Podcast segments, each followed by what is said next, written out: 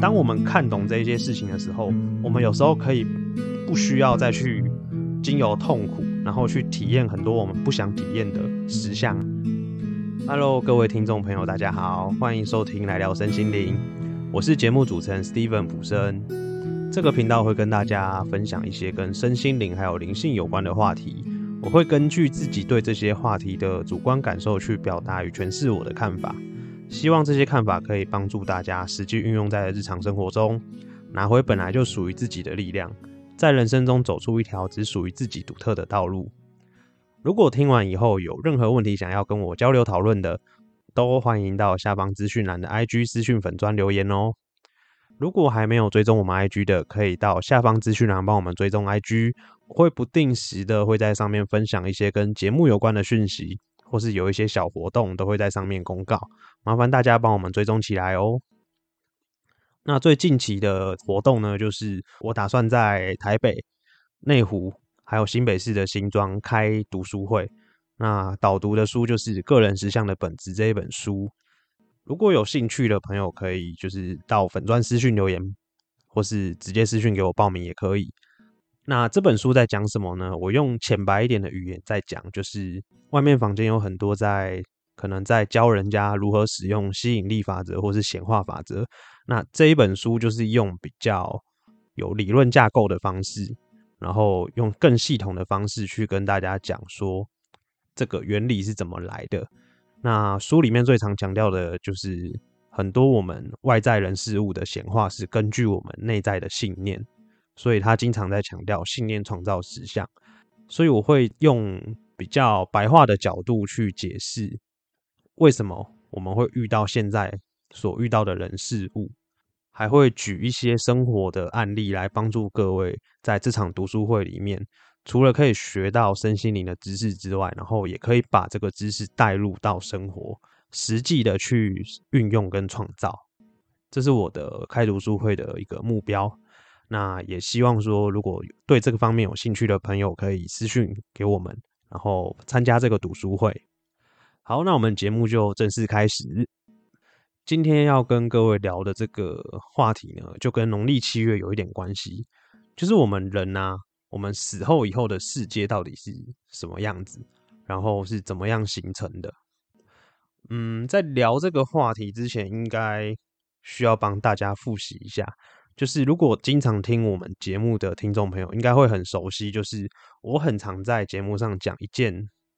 非常重要的事情：我们现在啊，我们现在活着的人，我们外在所遇到所有的人事物，都是根据我们内在的信念所创造跟显化出来的。死后其实也不例外，而且死后的创造会更快，因为我们没有在物质世界的规则。好，例如说，物质世界最重要的两条规则就是我们有时间跟空间的限制。可是，当我们的灵魂离开了肉体，我们不会有时间跟空间的限制。所以，只要我们一动念头，那个实相会直接被创造出来，是非常非常快速的。不像在物质世界，可能还要再经过一些过程，然后形成物质，就是把能量转换成物质的过程，在这个灵界里面是不存在的。它是你只要动念。一动，然后石像马上就变给你看。这时候要跟大家先分享一个知识点，就是我们人在亡故、在死掉之后，灵魂离开肉体的时候，我们有时候不一定那么清楚自己已经呃离开，要离开这个物质世界了。所以这个时候，灵界会有老师来接引我们。好，什么叫灵界的老师？呃，各位如果有看那个电影叫什么《与神同行》，就是那个阴间使者啊，那个就是所谓的老师。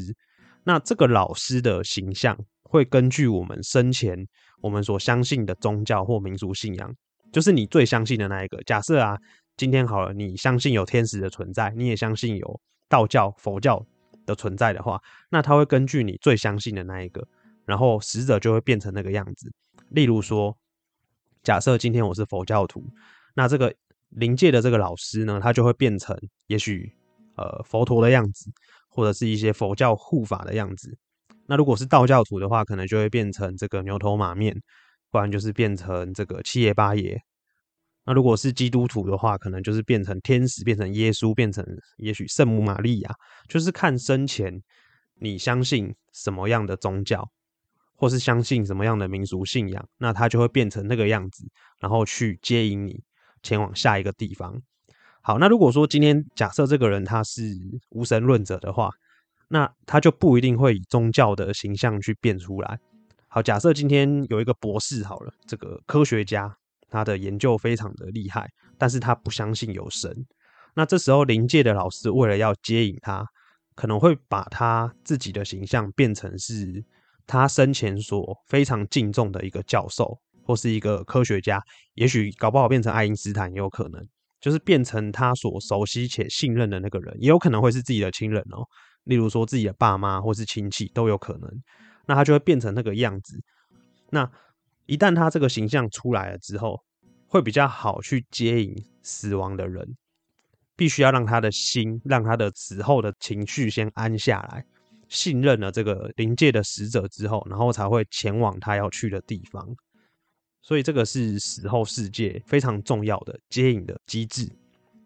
还有一个有趣的话题，也可以顺便跟大家稍微聊一下，就是我节目之前有做一集跟梦有关的内容。那这这时候我觉得可以补充一下，就是我们某一些人啊，我们其实在做梦的时候会出任务，因为我们人虽然在物质世界活动嘛，可是当我们睡觉的时候，我们的意识。我们在物质世界的焦点会降低，那这时候我们的意识的另外一面，你可以把它想象成就是类似我们的灵魂啊，我们灵魂的那一面就会出体，然后他有时候可能会出的这个任务就叫做去接引死后的人，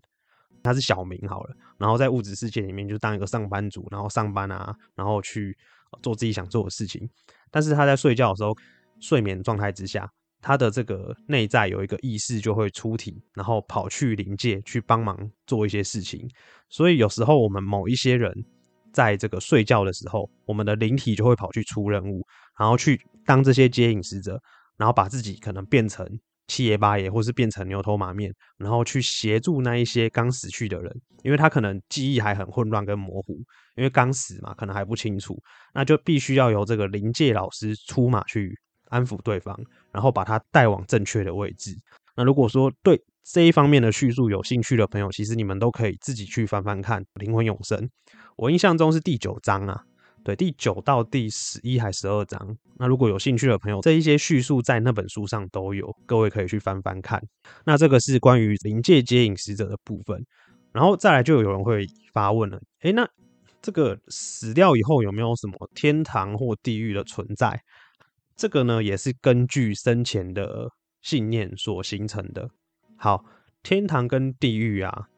如果说今天一个人他在活着的时候相信做善事会上天堂，做坏事会下地狱，那他在死后，他会根据他对自己的评价，然后如果他觉得这辈子的善事做比较多的话，那他就会死后嘛，因为有信念的关系，所以他会到天堂，然后在天堂可能过一段日子。但是呢，如果说今天一个人他身故之后，然后住进了天堂，在这个天堂过上着幸福美满的日子，然后你什么挑战也没有。我跟各位讲，如果今天我们人已经离开了这个世界，到那个地方继续过着这种毫无挑战的日子，相信我一定会发疯。因为啊，意识有一个本质，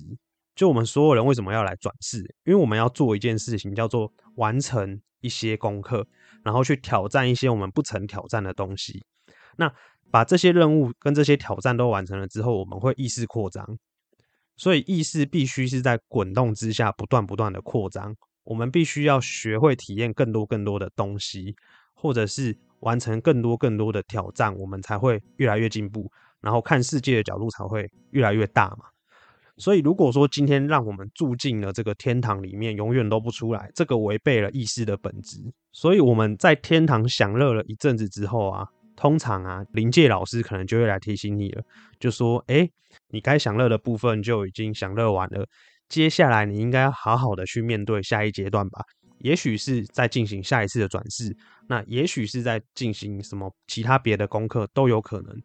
那关于这个转世剧的部分，我可能也许吧，下一期节目再制作给大家去分享一下转世剧到底是如何运作的。那地狱也是一样，并没有什么生前做很多坏事，然后死后会被惩罚，因为意识的本质是不涉及罪与罚，罪与罚是人类因为罪恶感的关系而产生出来的一个说法。那为什么还会有地狱的的形象呢？是因为有些人他生前做了不少，也许侵犯他人的行为，哦，例如说杀人啊、偷盗啊、抢劫啊，或是食物浪费了，然后没有吃完啊，说下地狱然后继续吃。